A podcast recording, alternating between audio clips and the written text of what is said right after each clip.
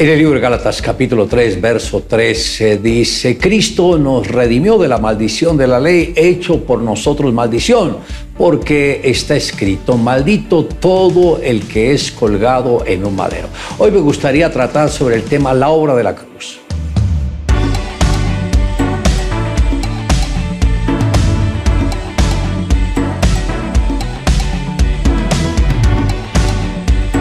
El apóstol Pablo pudo comprender de una manera muy clara el significado de la cruz del Calvario. Por tal motivo dijo, con Cristo estoy juntamente crucificado.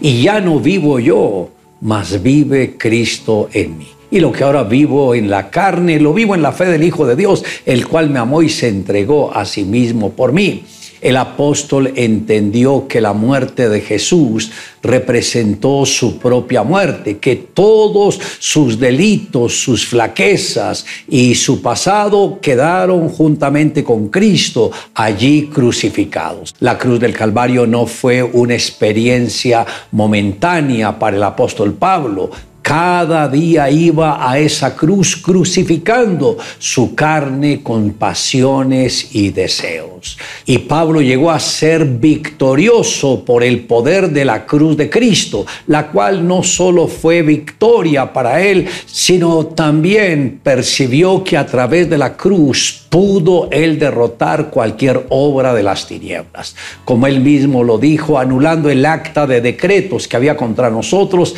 que nos era contraria, quitándola de en medio y clavándola en la cruz y despojando a los principados y a las potestades, los exhibió públicamente, triunfando sobre ellos en la cruz. El apóstol entendió que en el mundo espiritual Satanás tenía su jerarquía satánica. Ahora, Satanás tenía una lista un acta de decretos para poder atacar a los creyentes. Y eran decretos legales adquiridos por él contra nosotros. Pero ¿dónde los obtuvo? Posiblemente por los pecados cometidos en el pasado. El adversario los tomó y los usa como argumento para poder doblegar la voluntad de las personas y muchos que no han comprendido todo el poder que hay en la cruz de Cristo que nos liberó de toda esa obra de argumentos, de todas esas maldiciones, por no entenderlos es cuando ceden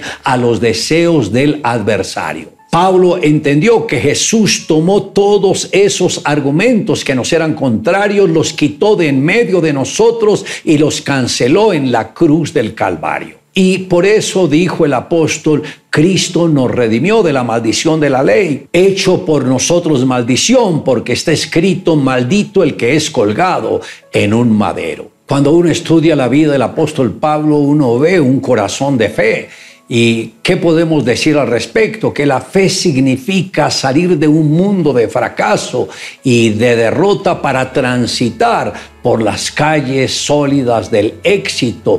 Y esto solo se logra a través de la fe en nuestro Redentor, en nuestro Señor Jesucristo. Ahora, cuando alguien tiene a Jesús en el corazón, podemos decir que ya el mundo pasa a un plano secundario. Como lo dijo el mismo apóstol Pablo, ya no vivo yo, mas ahora Cristo vive en mí. Lo que vivo en la carne, lo vivo en la fe del Hijo de Dios, el cual me amó y se entregó a sí mismo por mí. Ahora, apreciado amigo, quiero preguntarle, ¿ya usted ha tenido un encuentro personal con Jesús? ¿Ha nacido de nuevo? ¿Siente que la vida con Jesús es la verdadera vida? Si no es así, sería bueno que hoy rindiera su corazón al Señor Jesucristo.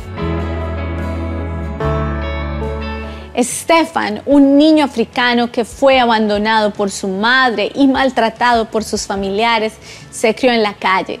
Después de un fallido intento de suicidio, ingresó a una organización terrorista. Se le enseñó a manejar las armas y se le confió la misión de sembrar el terror. La ocasión se le presentó cuando una misión cristiana organizó una de las reuniones. El propósito de Stefan era lanzar algunas granadas al público. Para ello se mezcló entre la gente. El predicador habló con convicción sobre el tema del pecado. Atónito Stefan creyó que se refería a él. ¿Cómo conocía su vida? Stefan estaba tan impactado que olvidó su misión de sembrar pánico. Se acercó al predicador y le contó su vida. Este le leyó una promesa de la Biblia. Aunque mi padre y mi madre me dejaran, con todo el Señor me recogerá. Salmo 27:10. Estefan comprendió que el amor de Dios podía cambiar su vida. Por primera vez en mi vida me arrodillé para acercarme a Dios, dijo él. Por fin había comprendido que Dios me amaba y me esperaba. Clamé, Dios, no sé nada ni soy nadie. Mis padres no quieren saber nada de mí.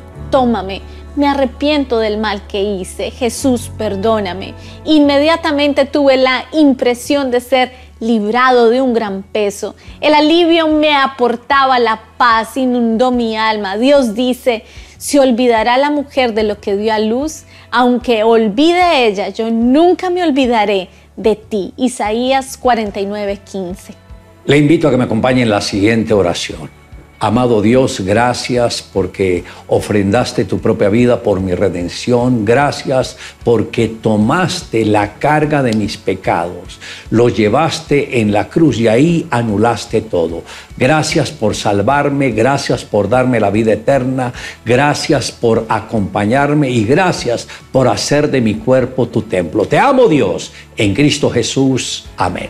Declare juntamente conmigo, Cristo nos redimió de la maldición de la ley hecho por nosotros maldición al morir crucificado.